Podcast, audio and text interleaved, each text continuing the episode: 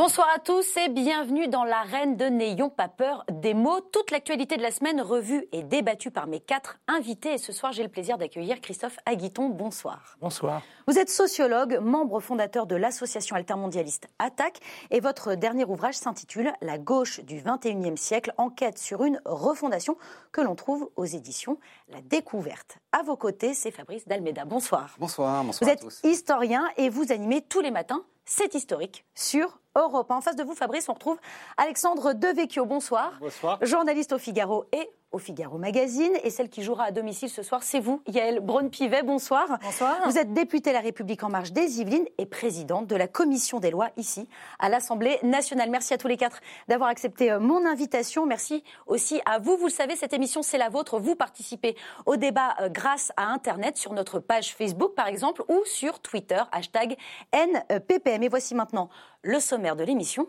en images.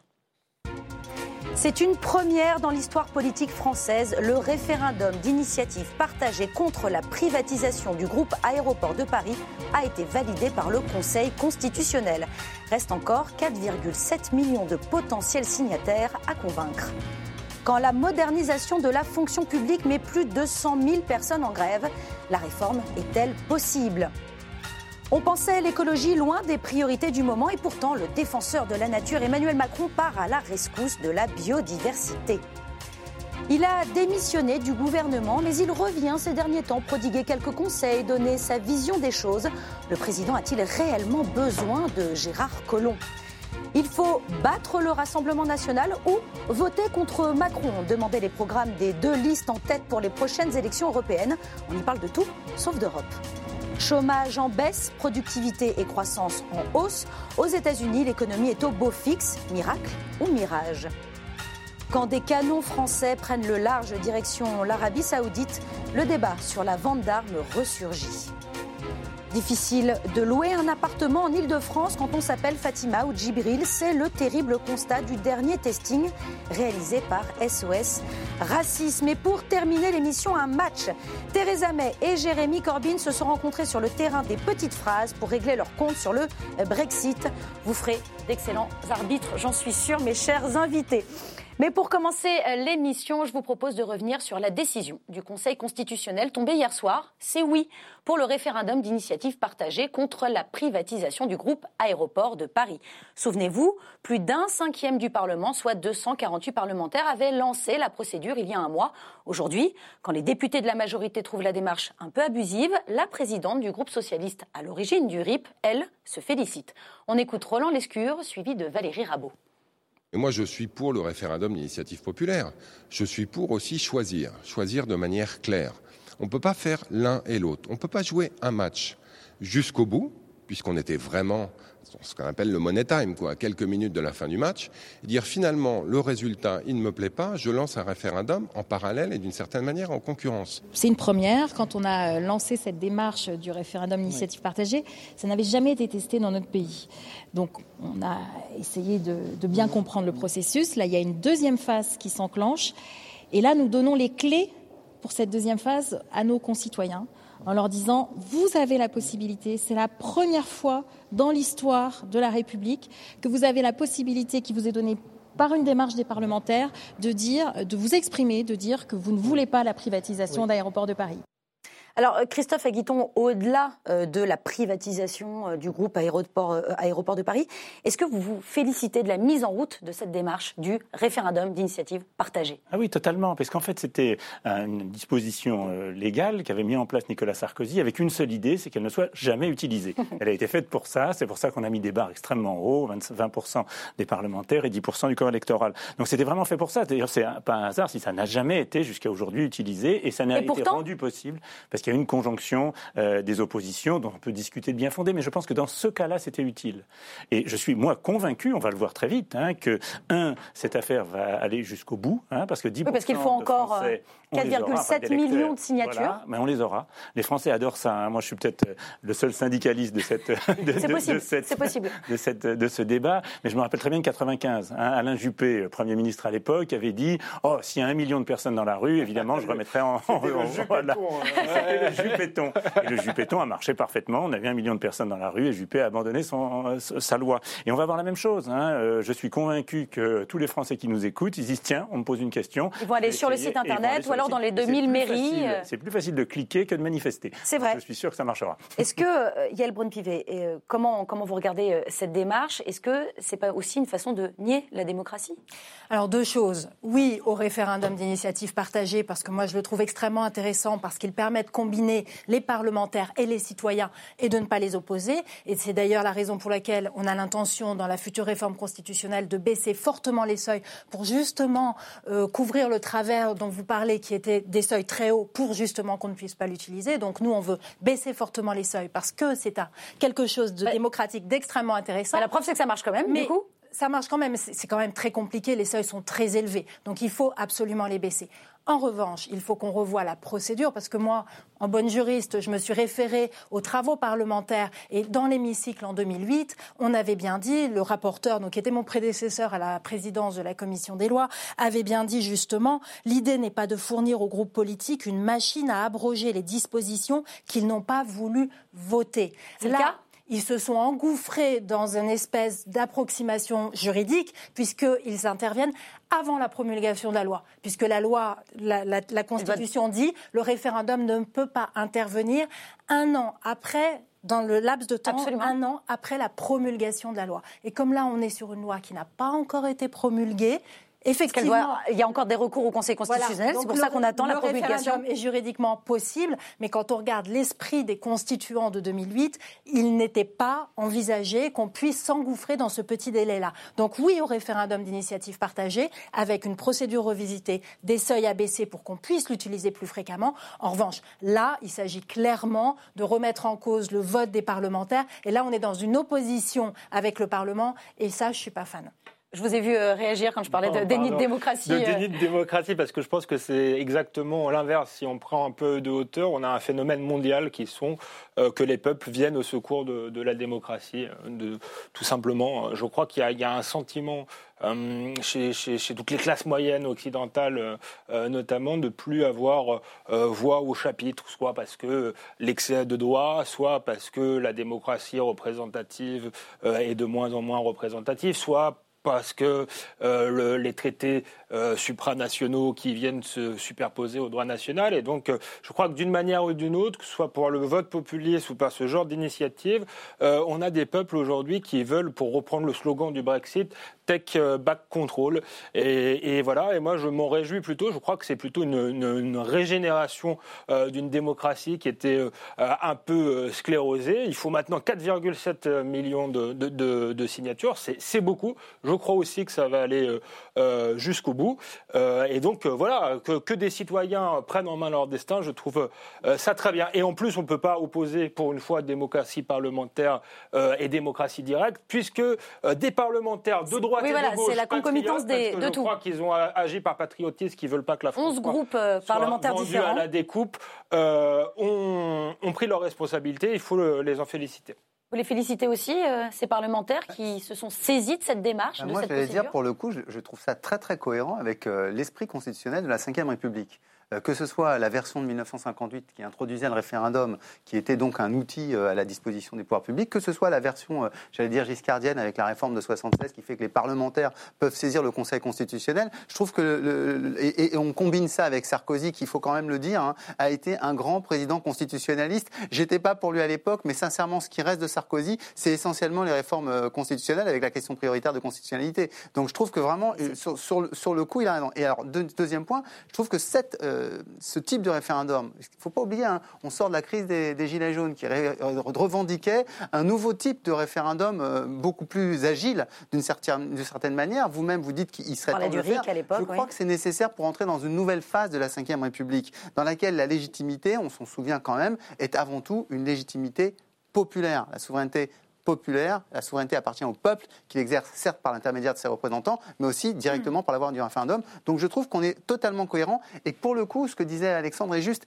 Il y a une envie, il y a un appel. Alors moi, je rajouterais à toutes les explications qu'il a données une autre, c'est que je crois qu'on est rentré dans une telle phase d'individualisme qu'aujourd'hui, les gens ont l'impression qu'ils doivent dire oui ou non pour chaque chose qui les concerne. Leur voix compte pour tout et... Ils veulent absolument être décideurs. Et mhm. d'ailleurs, c'est un des problèmes qu'on a. Ils veulent être décideurs pour la sélection de l'équipe de France masculine ou féminine. Ils veulent être décideurs pour euh, les mesures légales, ils veulent être décideurs pour tout. Et donc je crois qu'aujourd'hui, on ne coupera pas. Et, et, on est, je dirais pas dans le sens du vent, mais on est vraiment dans le sens de l'histoire. Dans le sens de l'histoire. La réforme, oui, la chienlit, non. Non, voilà.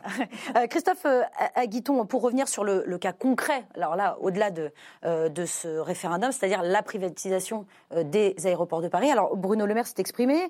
il est plutôt philosophe. Il dit voilà, on va attendre un petit peu que tout cela se passe. mais. De jouer, bon joueur. Alors, voilà, plutôt bon joueur. est-ce que ça va quand même se faire, cette privatisation ou pas? Et, et, quand bien même, est-ce que c'est une erreur de l'avoir ne serait-ce que proposé ah, Moi, j'étais vraiment, et je suis toujours contre cette privatisation. C'est un aéroport qui rapporte déjà beaucoup d'argent aux finances publiques, tous les ans, régulièrement. Euh, et puis on a le précédent des autoroutes. Millions, hein, bien, sûr, bien sûr. Et on a le précédent des autoroutes qui montre, quels que soient les garde-fous que va essayer de, créer la loi de privatisation de, de, cet aéroport, on a euh, toutes les dérives possibles. Hein. et les Français tiennent à ce que ce genre de grande infrastructure reste national, public et ne passe pas au privé. Après, est-ce que le gouvernement va essayer de passer en force? On le verra bien, ce sera à vous de dire. Mais je pense que ça va être très compliqué pour eux. Parce qu'il va y avoir deux moments importants. Le premier moment, c'est pendant plusieurs mois, les Français vont se passionner par l'idée est-ce qu'on atteint les 4 millions? Pendant 9 mois. l'effet Juppéton, là, on va appeler ça euh, à, des pétons ou je ne sais quoi. C'est le fait qu'on va en On trouvera un nom, on trouvera un nom avant la fin de l'émission, promis. Trouver quelque chose. Très bien, on trouvera quelque chose. C'est pas si mal. C'est pas si mal. pas mal. Quelque chose de ce genre. Mais après, imaginez que l'Assemblée décide, ah ben, nous on en discute, mais on remet la loi telle qu'elle était sans prendre en compte les sondages. Parce qu'il faut, parce qu'il faut expliquer aux téléspectateurs, ça revient après dans les deux assemblées. Il faut que les deux assemblées se mettent d'accord avant qu'il Voilà. Yeah. Y ait euh, Imaginez une tentative de remettre le couvert exactement comme il était dressé au début du processus. Je vous assure que la colère populaire sera quand même très élevée. Hein bon. Qu'est-ce que vous répondez à, à, cela Pour vous, n'est pas un cadeau. Non, mais ils auraient, la colère populaire aurait raison de s'exprimer si on n'écoutait pas la voix du peuple. Je crois que quand il y a un référendum et qu'on le souhaite, encore une fois, on a bien vu, et vous avez raison, à l'issue du grand débat, on entend ce besoin de démocratie des citoyens, besoin d'expression, besoin de dialogue, besoin de concertation et besoin, à certains égards, de décision. Et c'est la raison pour laquelle, dans la réforme constitutionnelle qu'on examinera à partir de cet été, il y a vraiment un volet sur la démocratie, sur la participation citoyenne fondamentale. Et je pense que ça sera ça, le grand appel de notre réforme constitutionnelle. Au-delà de ça, celle de Sarko sur la question prioritaire de constitutionnalité, je pense que le grand apport de notre réforme, ça sera la démocratie. Mais à vous écouter, madame, ça veut dire que vous accepterez l'idée qu'il y ait le référendum mais ah, écoutez, là, on est en démocratie. On a des, le référendum, la procédure est lancée, donc on va la laisser suivre son cours. J'ai entendu Bruno Le Maire dire pas de privatisation, avant, la fin avant la fin des neuf mois. Il faut respecter le processus démocratique. Ça me semble être une évidence. Et nous écouterons bien évidemment le peuple français qui se prononcera peut-être sur cette question si le processus va à son terme. Ça me paraît logique. Alexandre Devecchio, cette euh, privatisation, pour ou contre? Vous, serez, vous ferez partie des signataires, vous? Euh, Oui, je ferai partie des signataires. ça, en fait un. Euh, je suis contre effectivement cette, euh, cette privatisation depuis le début parce que je crois que c'est un secteur stratégique, ça ne se privatise pas et puis surtout c'est rentable. Donc euh, je crois que c'est une vue à court terme de vouloir privatiser cet aéroport. On a déjà eu le cas euh, avec les autoroutes. Je crois que les, les, Français ne se, laisseront pas prendre une, une, deuxième fois. J'ai pas eu d'arguments qui m'ont convaincu pour dire que ce serait un bon investissement, même pour l'État, si ce n'est pour régler des, des, des facture à court terme, mais je rappelle que euh, ça rapporte chaque année. Je voyais euh, réagir. Euh, oui, parce que l'idée, c'est pas du tout de payer des factures à, court terme. C'est pas de récupérer un peu de l'argent. Si, mais pour faire des investissements, c'est pas pour payer des factures à court terme, c'est des investissements dans les nouvelles technologies, dans le développement numérique, etc. Donc c'est vraiment considérer que l'État aujourd'hui n'a pas à gérer ADP qui consiste principalement à gérer des boutiques et des galeries commerciales. Je rappelle également que l'aéroport n'est pas le mieux placé dans, le, dans, dans les aéroports européen, on est vraiment malheureusement en queue de peloton. On a besoin d'investir, de moderniser notre aéroport. Et donc l'idée de la privatisation, c'est ça, avoir un aéroport plus compétitif sur le plan international et permettre à l'État non pas de rester gestionnaire de cet aéroport-là et de ses galeries commerciales, mais pour autant d'investir et d'investir dans l'avenir. On, vous entend, euh, Yael Braun-Pivet, et du coup, ça me permet de euh, rebondir avec cette question. Est-ce que vous pensez, Fabrice Almeida, que l'État est mauvais gestionnaire? Pas toujours. Il y a des secteurs dans lesquels euh, il a fait la démonstration euh, qu'il avait une capacité euh, parfois meilleure de, gestion que, que, le privé, notamment dans le secteur de la défense, on peut, on peut en parler. Mais quand vous dites ça, ça va être consacré à l'investissement, le problème qu'on a, c'est qu'on voit que le gouvernement n'arrive pas à faire un budget à peu près sérieux. Donc quand vous nous dites ça va être investi alors qu'on va privatiser, on a un peu du doute, vous voyez, on a l'impression que ça va encore passer dans l'expédition des affaires courantes, parce qu'il y a quand même en, ce moment un certain nombre de dépenses qui ont été annoncées par le gouvernement qui n'étaient pas prévues. On se dit, est-ce que, est que ça va tenir? Et puis, deuxième chose, euh, je crois que beaucoup de Français euh, ont choisi Emmanuel Macron en ayant quand même l'idée euh, qu'ils avaient quelqu'un qui était un peu libéral sur le plan économique, même s'il n'était pas très orthodoxe.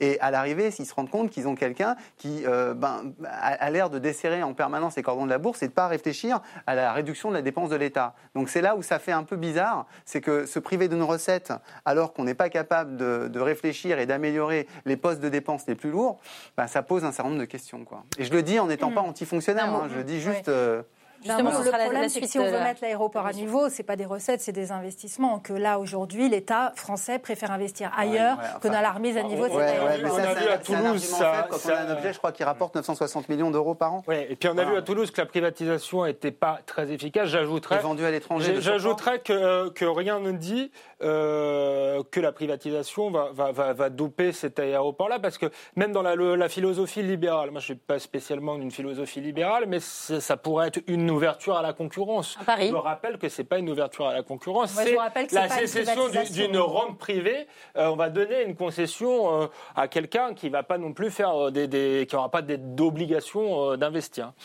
Bien sûr que si. Déjà, un, ça n'est pas une privatisation. Deux, vous ne pouvez pas me dire ce qu'il y aura dans le contrat. le contrat, il va être négocié. On a ah, appris c'est un problème. des garde-fous. Ça, c'est très intéressant. C'est un problème. On a voté une loi. Vous n'êtes pas capable de dire ce qu'il y a dans le contrat La loi, Elle, elle, est, elle, est, là pour déterminer la condition générale qui est la concession sur 70 ans. Maintenant, avec un bilan tous les 5 ans. concession précis va être rédigé. Il C'est quand même embêtant quand, le ministre de l'économie nous a dit il va y avoir des garanties, etc. Vous verrez ce sera rentable pour l'État. Eh bien oui, mais vous, vous ne connaissez pas le contrat. Encore une fois, on a un problème démocratique, je suis désolé. Alors en attendant, en attendant euh, le RIP, il existe un moyen un peu plus euh, traditionnel de manifester son désaccord. Hier, ils étaient presque 110 000 dans la rue d'après le ministère de l'Intérieur. Pour la quatrième fois sous l'ère Macron, les fonctionnaires se sont mobilisés un peu partout en France pour défendre leur statut face à une réforme qui sera débattue dans l'hémicycle dès lundi prochain. Le texte qui vise à transformer la fonction publique pour la rendre plus réactive et plus moderne ne plaît pas du tout aux syndicats. Pour Laurent Berger, qui représente la CFDT, la guerre contre les fonctionnaires est déclarée. On l'écoute chez nos confrères de France Info. Je dis simplement que depuis de nombreuses années, c'est pas simplement qu'avec euh, avec ce gouvernement, les fonctionnaires ont eu le sentiment euh, d'être considérés comme des coûts et pas comme euh, des professionnels qui apportaient un service à la population. Ces, ces fonctionnaires, ils ont un sentiment aujourd'hui de mépris qu'il traîne depuis longtemps. Il n'y a pas eu de revalorisation de la valeur du point. Il y a eu, même s'il y a eu une inflexion récemment, mais il y a eu souvent euh, des logiques budgétaires pour dire voilà, on va supprimer tant de postes, etc.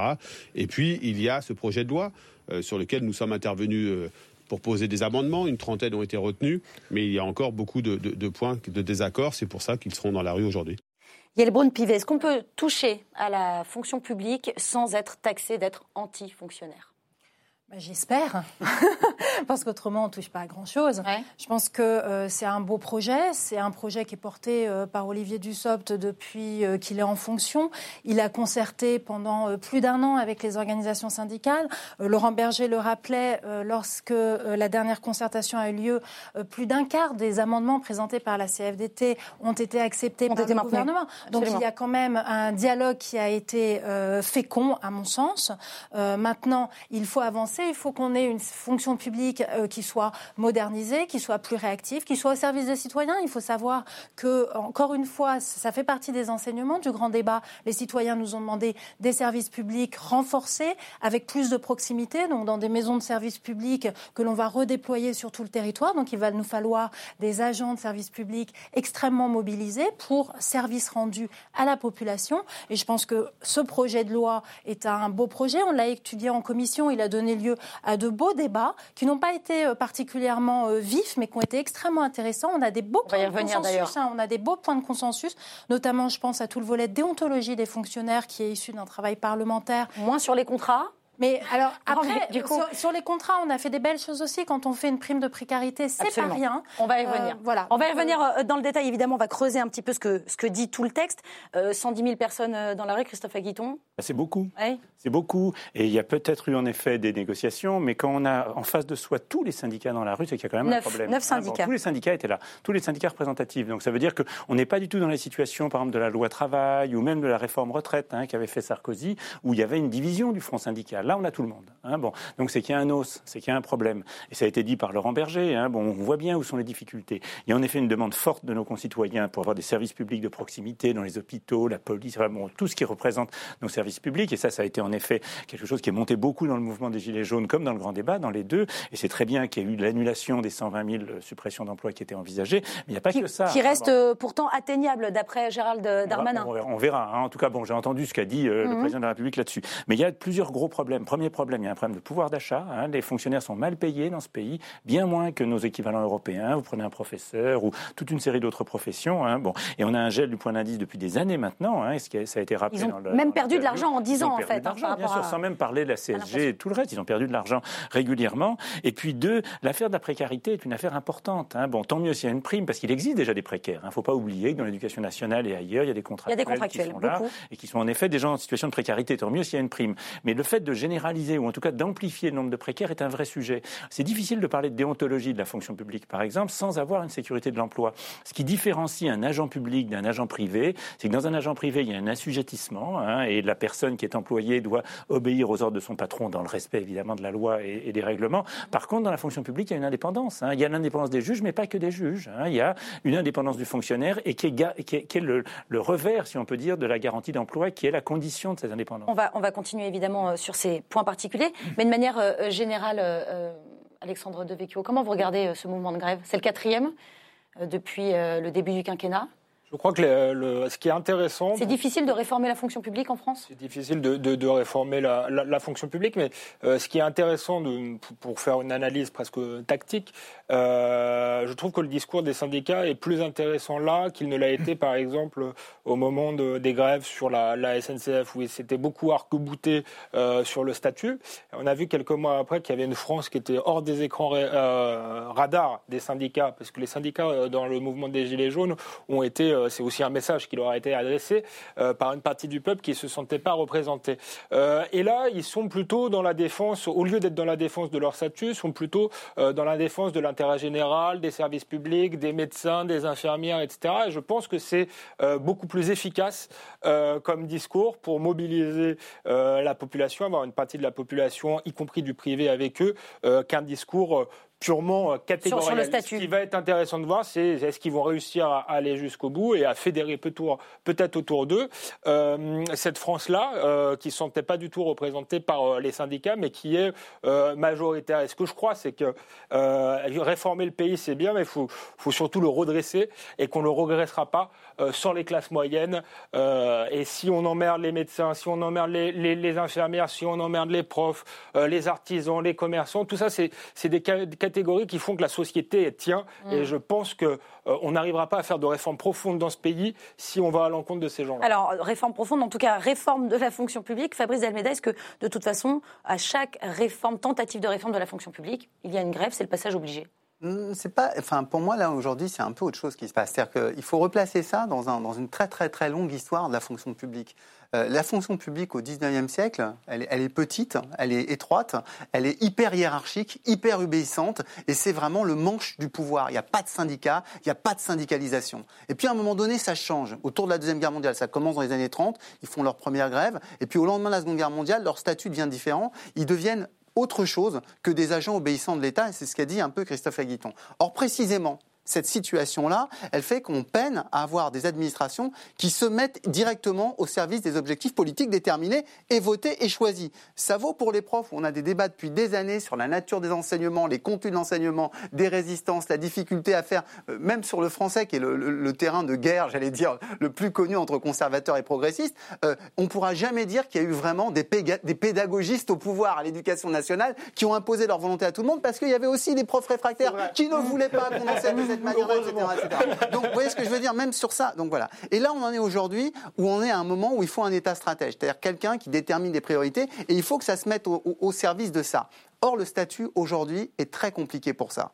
À la fois parce qu'il donne une sécurité, il donne une, une, longueur de vue ben, qui permet de faire un certain nombre de choses, mais en même temps ben, qui rend plus réfractaire aux transformations, aux changements. Donc on en est à ce moment-là, et d'une certaine manière, ce qui ne va pas, c'est qu'il n'y a pas les moyens de convaincre les gens d'accepter le risque du changement de statut. C'est-à-dire que pour faire ça, en fait, il faudrait mettre beaucoup, beaucoup de moyens économiques, financiers sur la table. Or, précisément, on est au moment où le gouvernement et l'État euh, est, tenu, tenu par les accords européens, tenu par ses obligations, tenu par un désir d'équilibre budgétaire, et donc ne peut pas le faire. Donc on est dans ce paradoxe où même les gens de bonne volonté, je, dire, je dis ça parce que bon, euh, Laurent Berger, c'est plutôt quelqu'un de bonne volonté en matière de réforme, et eh ben, il se retrouve à dire, mais c'est indéfendable, parce que je vais demander à mes gars de baisser leur sécurité, de baisser leurs garanties, et, ils vont se retrouver dans une situation moins avantageuse qu'auparavant. Qu'est-ce que vous répondez à cela, Yann Braun-Privé Je réponds que c'est faux. On ne va pas baisser, on ne va pas précariser la fonction publique, bien au contraire. On va, pour la première fois, on va créer un code de la fonction publique. On va rendre. Non, mais justement, non, mais oui, non, il n'existe pas. On codifie, on codifie tout le droit de la fonction publique. Je raconte aucune histoire, je raconte ce qu'on fait. On fait cette prime de la précarité. On va permettre aux fonctions publiques d'être beaucoup plus mobiles entre elles. Elles étaient très rigides. On va permettre les passerelles. On va permettre la. On peut, on passer de, la, de, mais on va... tous les postes de catégorie A, on peut passer de l'un à l'autre. Il n'y a aucun. vous parle des trois fonctions publiques, des trois volets de la fonction publique qui vont être beaucoup moins étanches, qui vont, on va créer des mobilités territoriales beaucoup plus faciles. On crée de l'agilité. Vous ne pouvez pas nous reprocher ça. En supprimant un des aspects cruciaux de la fonction publique, qui est d'avoir justement l'emploi à vie. C'était ça le, le, contrat, c'était ça le point de départ. Bah si, on veut contractualiser, on va. Ce que je, ce que je peux comprendre du point de vue justement d'un État stratège. Mais pour faire ça, il faudrait effectivement, soit comme le mm. dit Aguiton, avoir une très très forte hausse des salaires, soit avoir des, des, arrangements de statut qui soient tels que les gens aient l'impression qu'ils y gagnent. Or là, ils vont pas du tout avoir l'impression qu'ils y gagnent. D'ailleurs, pourquoi croyez-vous qu'ils sont dans la rue entre nous? Écoutez, quand on regarde les chiffres de la mobilisation, oui, il y a euh, on va jouer cette petite comédie.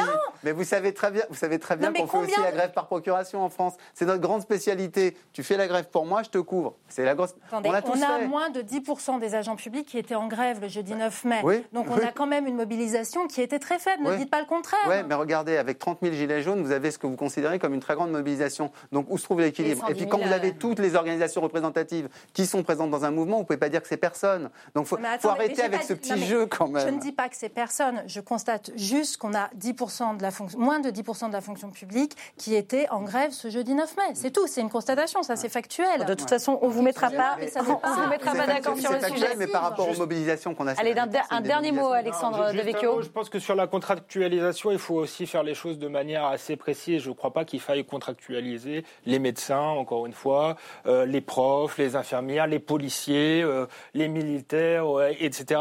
Donc euh, qu'on contractualise dans les préfectures, c'est une chose, mais voilà, ça pourrait être euh, euh, plus subtil. Et ensuite, il y a une chose à laquelle devrait s'attaquer l'État, et il en est le cœur du problème, c'est l'idéologie managériale. Moi, je parlais avec un, grand chirurgien hier qui m'expliquait que les gens qui font le sol dans les hôpitaux sont obligés de faire une note. là, l'histoire des fichages, on est suradministré. Oui, voilà. on demande à l'administration de ficher les gens. Peut-être que dans ces échelons-là euh, où on multiplie les processus, là, on pourrait faire des économies plutôt que. il va falloir qu'on avance sur les gens euh, qui travaillent dur. On vous a, on vous a entendu. Euh, je voudrais maintenant qu'on aborde tous ensemble un nouveau mot, biodiversité. On connaissait déjà les termes d'écologie ou de réchauffement climatique, mais voilà que la biodiversité a fait son entrée lundi dans la cour de l'Élysée après une rencontre avec certains rédacteurs d'un rapport scientifique commandé par l'ONU sur le déclin du vivant. Le président de la République a ressorti sa casquette verte. Il est venu en personne annoncer plusieurs mesures à la rescousse de la biodiversité en France. On l'écoute. Le réchauffement climatique, comme la biodiversité, impose de revoir en profondeur des modèles auxquels nous étions habitués, et donc de revoir en profondeur, en tant que citoyen, en tant qu'entreprise, en tant que gouvernement, beaucoup des habitudes que nous avions prises. La lutte contre le gaspillage alimentaire est un objectif que nous devons nous fixer. Je veux ici aussi très clairement dire notre volonté réaffirmée de réduire de 50% les phytosanitaires d'ici 2025. Nous sommes en train de mettre en place, et nous avons déjà pris les engagements, d'avoir 100% de plastique recyclé d'ici 2025. Alors je reste avec vous, euh, euh, Alexandre Devecchio. Est-ce que comment vous regardez cette séquence? Est-ce que c'est euh, mec en président écolo again? Oui, bah, c'est une, séquence de rattrapage qui se situe dans le, contexte des Européennes, de rattrapage puisqu'il en avait très peu parlé euh, au moment où il avait fait le compte-rendu du grand débat, ça lui avait été reproché, et aux Européennes où il est en difficulté et où, à mon avis, il cherche à mobiliser plutôt le, camp progressiste. Peut-être que comme la, campagne, par exemple, de François-Xavier Bellamy se passe plutôt euh, pas mal et qu'il y, a un, socle de droite qui finalement reste solide, euh, le président abandonne ce socle-là pour aller chercher un autre électorat. Après, dans qu'il a annoncé, je trouve que c'est plutôt euh, de bon sens. Pour une fois, on n'est pas dans l'écologie euh, punitive. Maintenant, s'il va être totalement cohérent, moi, je pense que pour être écolo aujourd'hui, il faut miser euh, sur le local et il faut commencer par arrêter de signer tous les traités de libre-échange. on y reviendra plus tard. Alexandre on a compris quel était votre sujet de prédilection. On y arrivera dans quelques, dans quelques instants. pour l'instant, je voudrais vous proposer un petit duel entre vous, Christophe Guiton et, et Yael Braun-Pivet, sur cette question simple est-ce que ce texte euh, est un texte de circonstance? Vous avez une minute chacun pour défendre vos arguments. On commence avec vous, Christophe Aguiton. Oui, je pense que c'est un texte de circonstance parce que ce qu'a dit le président de la République est tout à fait juste. La biodiversité, c'est central. Hein, et ça commence par les insectes. 80% hein. ont disparu en Europe en une vingtaine d'années. Et c'est le premier élément, le premier maillon de la chaîne alimentaire. Donc c'est quelque chose d'absolument central qui explique, qui explique, par exemple, la, baisse du nombre d'oiseaux et d'autres espèces qui vivent de ça. Or, ce que dit le gouvernement, qui peut apparaître, ou le président de la République, qui peut apparaître cohérent dans son annonce, ne correspond pas du tout aux faits. Prenons les faits un par un. Prenez par exemple la question des, des, phytosanitaires, hein, de tout ce qu'on appelle les pesticides. Hein, bon, on rappelle 50% de moins en 25, mais il a oublié de dire que le gouvernement s'était engagé à réduire de 20% en 2020, c'est-à-dire demain, hein, l'année prochaine. Or, rien n'est réduit. Rien n'est réduit. La consommation continue à augmenter, malgré ce qui a été promis et par la, mmh. présidence de Hollande ou maintenant par celle d'Emmanuel Macron. Prenez deuxième exemple, l'affaire du, du glyphosate, qui est un des éléments parmi les pesticides. On a de fait abandonné les trois ans. Maintenant, ce que nous dit le ministre de l'Agriculture, c'est on abandonnera dans trois ans le glyphosate dans les filières qui le pourraient. Et puis enfin, on a des choses plus importantes encore. vous continuerez un tout petit peu plus tard. Et oui, une minute, ça passe très vite. Il y a le point de privé. Est-ce que pour vous, c'est un, c'est un texte de circonstance? Non, le président euh, et notre majorité ont pris des engagements très forts en matière de climat et de biodiversité. C'est quelque chose qu'on a adopté quand on a fait la révision constitutionnelle l'année dernière, prévoyant dans l'article 1 justement que ça faisait partie des principes fondamentaux sur lesquels notre République était assise. Donc ça n'est pas quelque chose de nouveau dans notre majorité. Maintenant, on est tous d'accord sur les besoins de préserver cette biodiversité et le climat. Je crois que là, pour le coup, il y a une unanimité. Maintenant, il faut que toutes les énergies se mettent en place. Donc on ne peut pas critiquer tout le temps le président et notre majorité sur ce qu'on fait. Je pense que les annonces sont très fortes, elles sont nécessaires. Plus on ira loin, plus on ira ensemble, mieux ce sera pour tout le monde. Donc arrêtons les polémiques stériles sur est-ce que c'est de circonstance ou pas. Allons-y et allons-y fort. Alors, il vous reste encore 15 euh, secondes, mais je crois qu'on peut s'arrêter là parce que je, vais vous les donner, ces 15 secondes, euh, mais, Christophe Aguiton. Mais si, on vous prend au pied de la lettre, on peut être absolument ravi de ce que vous dites, mais prenez ce que vous faites concrètement. Prenez un exemple. Il y a quelques semaines, dans la loi Pacte, a été voté l'article 18 qui a repoussé de 3 ans la possibilité pour les euh, chimistes français, enfin les entreprises du secteur de la chimie, de, de, produire des phytosanitaires interdits en Europe et en France. Interdits en Europe et en France. C'est-à-dire que le problème, on va le déplacer ailleurs. On va en Afrique ou dans d'autres pays du Sud, continuer à déverser vraiment des saloperies hein, qui mhm. sont à juste titre interdites chez nous. Et évidemment, la biodiversité, elle est aussi dans ces pays-là et ces continents-là. Deuxième exemple, il y a une commission très importante qui s'appelle la Commission nationale de protection de la nature, qui est créée en 46. Hein, c'est elle qui a permis l'existence des parcs nationaux, par exemple, qui aujourd'hui voit ses prérogatives beaucoup réduites. Tout ça au nom de la compétitivité économique et de la nécessité de mettre de la fluidité dans les offres précises de mise en chantier de différents bâtiments. Et on voit bien que la biodiversité va, va, va, en donc, ça, c'est des choses qui ont été décidées là. Hein. on n'est pas euh, avant-hier, on n'est pas hier, on est aujourd'hui. Et c'est entre autres dans votre commission que ces choses ont été décidées. On va y revenir. On va y revenir. sur la, loi Pacte. Mais ben, Fabrice, à vous de dire. Fabrice euh, Dalmeda, est-ce que toutes ces mesures, finalement, c'est pas un petit peu du recyclage aussi du plan Nicolas Hulot? Bah oui, mais à ce moment-là, ce serait à mettre au crédit d'Emmanuel Macron, puisque c'était euh, quand même dans, sous sa présidence. Et, euh, mais du, coup, il n'y a, rien de neuf, quoi. C'est pas, pas, quelque chose de. Bah, pour le coup, alors, enfin, c'est marrant parce que je me retrouve dans la position de dire oui, mais à ce moment-là, ça veut dire que c'est pas un, coup de circonstance. Qu'on est bien dans une continuité. Donc euh, ça, ça va dans, dans, ce que vous disiez. Non, c'est vrai qu'il y, y, a un peu un paradoxe, c'est qu'on a l'impression alors là, je vais, peut-être euh, exagérer, mais on a l'impression que précisément quelque chose n'a pas été compris, parce que précisément, je crois, Emmanuel Macron s'est heurté sur la question écologique à une grande partie de l'opinion. Et je trouve très curieux que ce soit sur ce terrain qu'il veuille revenir aussi vite, d'une certaine manière, puisque précisément les Gilets jaunes, c'est sur cette question-là, sur la question de la taxation. Alors, toi, tu dis c'est pas punitif. Là, c'est pas punitif. J'entends, je suis d'accord. Mais, mm. mais, mais, je suis pas sûr que revenir aussi vite de cette manière-là sur ce terrain, c'est pas un sujet soit, qui soit très efficace, surtout pour les européennes. C'est-à-dire que je crois absolument. Enfin, si, si on parle de politique, politique, politique oui, non, mais allons-y, on est là pour ça aussi. On va y revenir bientôt, mais, mais je ne crois pas que ça va, ça va arracher une voix à Yannick Jadot. Enfin, j'ai pas l'impression. Euh, c'est une mauvaise stratégie. En, tout cas, une mauvaise stratégie. En tout cas, je pense qu'il fait le constat, qui est peut-être dramatique parce que le pays est extrêmement clivé, que bon, l'électorat populaire type gilet jaune, c'est pas la peine. Un électorat de droite plutôt conservatrice, c'est pas la peine. Et il, il essaye d'aller sur d'autres terrains. Et je pense que oui, si, il, il essaye d'aller piquer des voix au PS et à Yannick Jadot qui sont très mal. Raphaël Glucksmann peut terminer à 2%. C'est ça le, c'est ça le calcul, vous pensez Non, moi franchement, je pense pas. Non, voilà, non mais moi, ça, me, non, mais ça me désespère un peu parce que c'est des questions qui sont beaucoup trop sérieuses et beaucoup trop graves et qui nous concernent tous pour qu'on dise que tout le temps c'est un calcul politique, mmh. etc. Je pense que sur ces questions-là, faut arrêter de parler comme ça. Faut justement tous s'y mettre, quoi. Franchement, moi, ça me désole.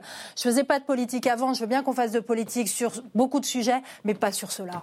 Et, pourtant, même. Euh, regardez les actes que je vous ai pointés. Eh bien, les actes, moi, je peux vous faire une liste longue comme le bras des actes de la majorité euh, sur ces thématiques-là. On reprend euh, le glyphosate. On est les seuls à, arrêter le glyphosate en trois ans, quand l'Europe voulait l'arrêter en dix ans. Donc, ne dites pas qu'on ne fait rien. En même temps, on ne peut pas faire n'importe quoi et le faire brutalement, parce que demain, vous arrêtez le glyphosate demain matin en France, vous mettez notre agriculture dans des difficultés énormes, mais vous mettez aussi euh, les, nos trains, par exemple, dans l'impossibilité de fonctionner, parce que vous savez très bien que toutes nos voies ferroviaires sont désherbées avec du glyphosate. Donc il faut aménager la transition de façon résolue. Ce sont les engagements que nous avons pris, mais pas de façon irresponsable, ce, qu'il aurait, ce que ça aurait été le cas si on avait fait une interdiction Et votre immédiate. objectif pour 2020 de réduire de 25% les pesticides, elle va être tenue, cette, euh, cette garantie, cet objectif?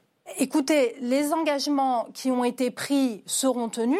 Maintenant, euh, sur cet engagement euh, précis, euh, je ne que vous avez pris, hein C'est pas, c'est pas la demande des, des, ONG environnementales qui demandaient beaucoup plus. Hein bon, et on voit bien que même le, ce que le compromis a été placé à, ce niveau-là, exactement. Oui, il a été placé assez bas, hein et ça vous ne le respectez pas. Et prenez même l'affaire du climat. On se présente souvent. on est en quelle année? On est en 2019. Alors ne me dites pas que les engagements pris pour 2020 ne sont déjà pas respectés aujourd'hui. Faut quand même. Quand vous prenez la courbe, quand vous prenez la courbe, là, ça veut dire un coup de frein absolument énorme, ce qui serait très positif, j'en serais ravi. On ne le voit pas, on ne l'entend pas. Hein. Je n'ai pas entendu le ministre de l'Agriculture annoncer des mesures euh, drastiques pour réduire les pesticides. Ça ne va pas assez loin. Hein. Ça ne va pas assez loin, Christophe Aguiton. Je pense malheureusement, et je suis comme vous, hein, je m'en désole, hein, je pense malheureusement que ça ne va pas dans le bon sens. Allez, on parlait euh, du retour de l'écologie dans la politique française. Et eh bien cette semaine, il y aura aussi le retour de Gérard Collomb, enfin sur les ondes de la station Europe 1 pour commencer. L'ancien ministre de l'Intérieur, pourtant démissionnaire en octobre dernier, s'est confié jeudi matin sur ses relations avec Emmanuel Macron. Gérard Collomb rappelle qu'il était l'un des premiers marcheurs pendant la campagne présidentielle, un pilier peut-être encore précieux à l'en croire. On écoute l'actuel maire de Lyon. Ben, le président euh, me dit qu'aujourd'hui il a besoin de moi. Euh, j'espère que cela va continuer euh, dans l'avenir.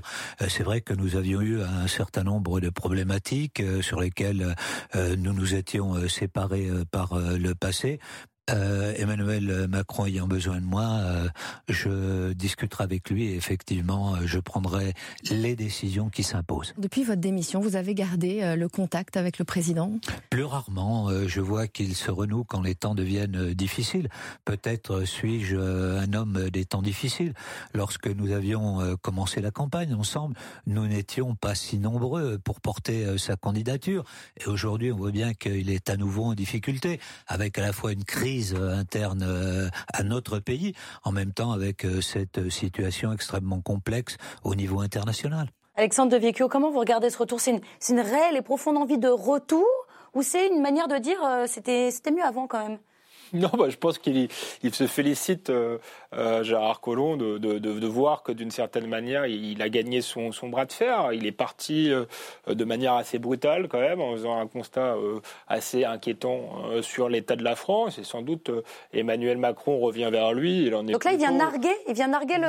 Il y a, il y a, un petit peu, il y a un petit peu de ça. Après, si on veut être sur le fond, bah, c'est plutôt bien, je trouve, que Emmanuel Macron soit pas enfermé seul. C'est un élu local qui a quand même une expérience, qui a eu de l'expérience au ministère de l'Intérieur, qui a eu des je ne sais pas s'il a eu une, action très forte, mais sans doute a-t-il voulu faire bouger les lignes et voyant qu'il n'y arrivait pas, il est parti.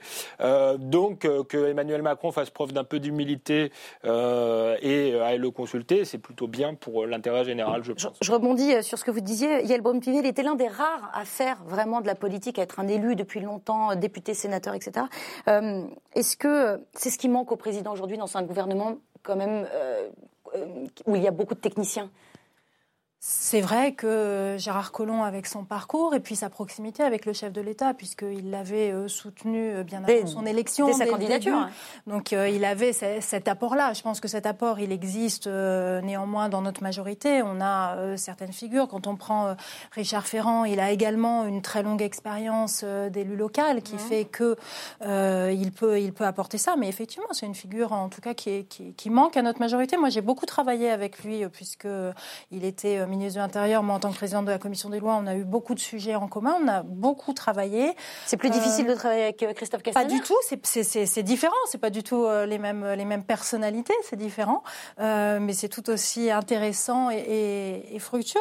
Donc non, mais effectivement, c'est une, une voie qui manque, en tout cas, je pense, à notre majorité. Comment vous regardez-vous ce retour, Fabrice Dalmeda?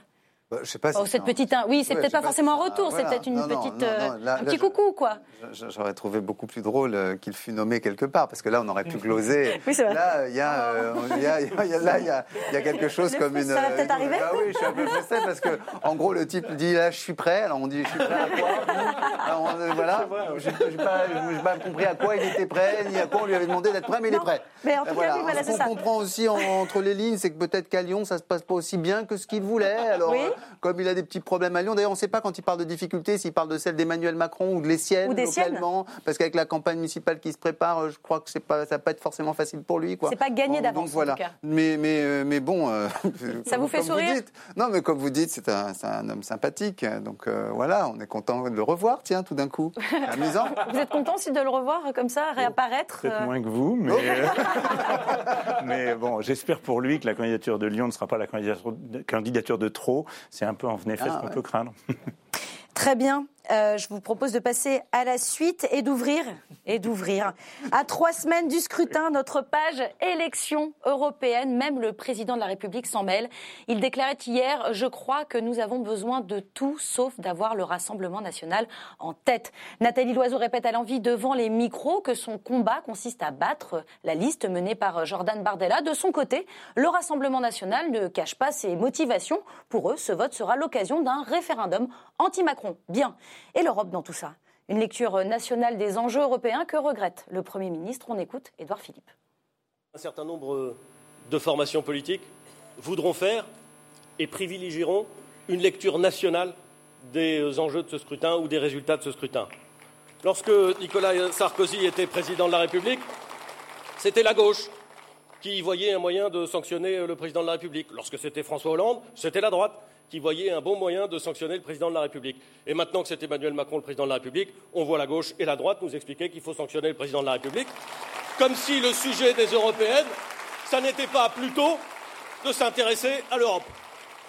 Fabrice Delmeda, est-ce que ce n'est pas inhérent à toutes les campagnes pour les élections européennes de ne pas parler d'Europe? Pas totalement, parce que moi je me souviens quand même, excusez-moi, je vais vous parler du Moyen-Âge, 1979, la première campagne pour les élections européennes. Eh bah justement, l'Europe était au cœur du débat, puisque précisément il y avait un parti euh, qui était un parti qu'on peut qualifier de souverainiste à l'époque, qui s'appelait le RPR, qui était mené par euh, Jacques Chirac, euh, qui était ultra anti-institution communautaire, qui voulait défendre la pauvre France contre la méchante Europe C'était l'appel de Cochin. Voilà, Eh oui, l'appel de exactement. Cochin, Il était dans cette optique-là. C'était vraiment une, une campagne d'ailleurs assez, assez saignante. Et puis de l'autre côté, il y avait les centristes avec Simone Veil euh, qui eux disaient ben non, c'est l'opportunité. Les premières élections au suffrage universel direct pour élire les parlementaires. Il faut saisir cette chance. On va pouvoir euh, transformer euh, l'Europe, la rendre plus belle, plus démocratique, plus libre.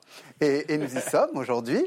Et on voit quand même que le débat, moi je trouve, porte quand même très largement sur l'Europe. Parce que malgré tout, les partis... Malgré, malgré tout Ah ben moi je trouve, je, je suis en partie d'accord avec ce qu'il dit, c'est-à-dire il y a toujours un, un, un, un, rapport avec, effet, la, un rapport euh, avec la majorité. une loupe, une loupe mais, sur. euh, mais quand même, on a, on a eu déjà pas mal de débats, euh, des candidats, des chefs de parti, euh, et on voit quand même qu'il y a des visions de l'Europe différentes qui s'installent. Euh, pas seulement, j'allais dire, entre fédéralistes et- et, et- et souverainistes, mais on voit qu'il y a, j'allais dire, 50 nuances d'européisme qui sont évidentes. Et, et donc je suis pas absolument convaincu qu'on ne parle pas euh, de l'Europe. En revanche, on ne parle pas de l'Europe telle que les institutions voudraient nous imposer qu'on en parle là en permanence. C'est-à-dire qu'on a des gens qui nous disent voilà ce qu'on voudrait. Que, que soit l'Europe. Ouais. Euh, ça vaut pour Mélenchon, ça vaut en partie euh, pour Marine Le Pen, euh, ça vaut aussi pour d'autres petits Asselineau, les Florian Philippot et autres. Mais on, on voit aussi qu'il y en a qui, qui nous disent, même au sein de- des institutions telles qu'elles sont, vous parliez de Raphaël Glucksmann tout à l'heure, ben, là aussi, il y a des marges de transformation, il y a des changements nécessaires, etc. Donc en fait, il nous parle de programmes européens. Et effectivement, ça se situe par rapport au président de la République parce que lui-même a placé l'Europe au cœur de son, De son programme. et de son programme dès la présidentielle. Rappelez-vous, en 2017, tant il se présentait comme le seul candidat pro-Europe, euh, éventuellement euh, capable de parler de fédéralisme européen. Et donc, moi, je trouve qu'on n'est pas du tout dans un débat dont l'Europe est absente. Est-ce que euh, vous faites le même constat, Christophe euh, Aguiton Euh, non, non, je le regrette en partie. hein. Je pense qu'en effet, vous avez raison. C'est-à-dire quand on regarde le programme des candidats ou ce qui a été le discours de la Sorbonne du président de la République, il y a en effet des, des- des sujets européens qui sont sur la table. Des avec visions. toutes les- et avec toutes les nuances que vous indiquez, ça c'est tout à fait vrai. Mais je suis pas sûr que ça, ça passe euh, le, le mur des médias. hein. Oui. Bon. Et je pense que malheureusement, euh, ce que Ce que vous dites, Christophe Aguiton, c'est qu'entre spécialistes, on, Oui, oui, on- non, on non, peut sentir, quand- on peut aller creuser un peu sûr, plus. Ceux qui s'y intéressent, Voilà. qui lisent les programmes, qui, Mais- qui sortent de la première page d'un dépliant pour rentrer Oui, dans le ça. cœur du dépliant, qui vont aller fouiller sur les sites web, tout cela peuvent se rendre compte qu'il y a des choses. Je suis complètement d'accord avec le constat. Mais on voit bien que le président de la République y compris hein, tombe dans un travers on- dont on voit l'origine tactique, c'est d'instaurer un duo. Un euh, duel. voilà, euh, et pour essayer de marginaliser toutes les autres euh, composantes et les autres candidats. C'est assez classique. Mais ce faisant, il renationalise le débat. Et on voit Marine Le Pen qui dit, ben voilà, maintenant il faut qu'il mette sa démission en jeu, etc., etc. Bon, tout ça est un peu absurde. c'est ce qu'elle avait ce ce répondu, matin. en effet. Hein, C'est ce qu'elle a dit ce matin. Tout ça est évidemment un peu absurde, mais Emmanuel Macron, en ayant mis le, le sujet sur le duopole euh, le républicain euh, en marche contre Rassemblement national, renationalise considérablement Mm. le débat. Et je pense que c'est une erreur, hein, et que au contraire, on aurait tous intérêt à ce que le débat porte plus sur les questions européennes, Sur les visions? ça passe un peu sous la table. Comment, comment vous l'avez entendu, perçu, euh, cette, cette phrase d'Emmanuel Macron hier euh, en Roumanie? Bah, Je pense qu'elle elle est due au fait que euh, finalement les deux visions européennes les plus opposées sont celles qu'il y a entre la République en marche et euh, le Rassemblement euh, national. Et c'est la raison pour laquelle il a un petit peu opposé Insisté? et insisté euh, sur, euh, sur le Rassemblement national. Mais vous avez raison, je pense que vraiment on est au cœur d'une élection européenne qui parle de fond quand on regarde les émissions, les débats, etc.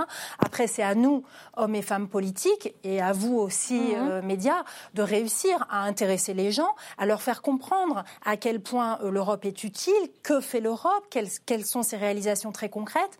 Et puis également, quand on parlait par exemple tout à l'heure de biodiversité, d'enjeux climatiques et tout ça, de défense, on sait très bien que le bon niveau en termes d'action politique, il est là.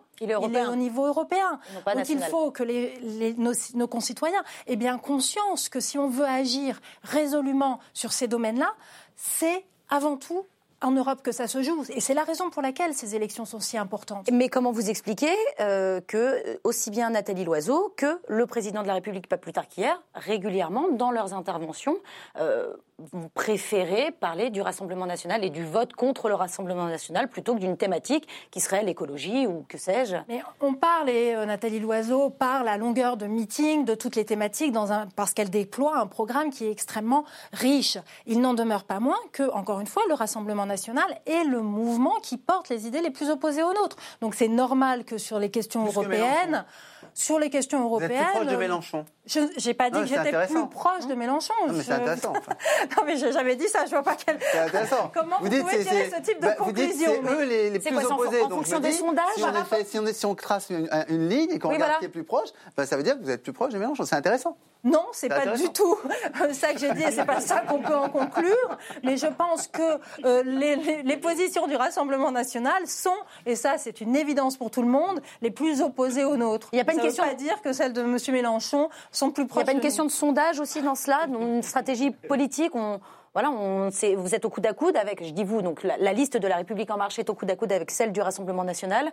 21, 22, 21,5, c'est peut-être ça aussi qui joue, c'est peut-être de la stratégie politique aussi Écoutez, moi, je crois pas. Je crois vraiment euh, qu'il y a euh, aujourd'hui euh, l'enjeu européen nous dépasse et que euh, vraiment euh, cette idée d'une Europe ouverte, c'est quelque chose de très clivant et effectivement, c'est un objet de clivage avec le Rassemblement national. Je pense qu'il ne faut pas aller chercher plus loin. Alexandre Devecchio, est-ce que, pour aller chercher un petit peu plus loin, justement, vous pourriez me donner deux mesures du programme du Rassemblement national et deux mesures du Rassemblement de, de la liste de la République en marche?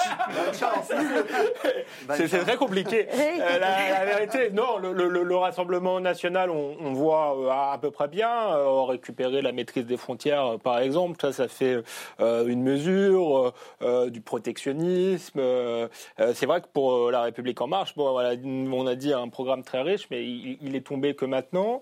Ah, trop on- tard Les on- 79 propositions sont arrivées trop elles tard sont arrivées extrêmement tard. Alors, on a dit aussi que c'était la, même chose que la lettre de- de- d'Emmanuel Macron aux Européens, hein, la lettre Pour la Renaissance euh, Euh, sauf que, et là, c'est un, vrai problème. On sait déjà euh, que la- l'Allemagne, qui est le, le seul partenaire que s'est trouvé Emmanuel Macron, puisqu'il il insiste pour faire une, une Europe euh, franco-allemande, a dit non à, à tout ce qu'il avait proposé. J'ai l'impression que les rapports sont un peu plus distendus en ce et moment donc, avec euh, si on euh, veut parler d'un sujet de fou, on pourrait euh, justement parler de ça, parce que euh, à quoi ça sert, euh, ma foi, d'avoir un programme euh, très riche si euh, on, sait d'ores et déjà qu'il va être battu en brèche? Et d'ailleurs, je, je- je- je- le, le président de la République vient de, et moi je trouve qu'il a eu plutôt raison de le faire, de lâcher 10 milliards aux Gilets jaunes, puis 17 encore milliards. Ça veut dire qu'il ne sera pas, qu'il sera pas dans, le clou, dans les clous euh, des 3%.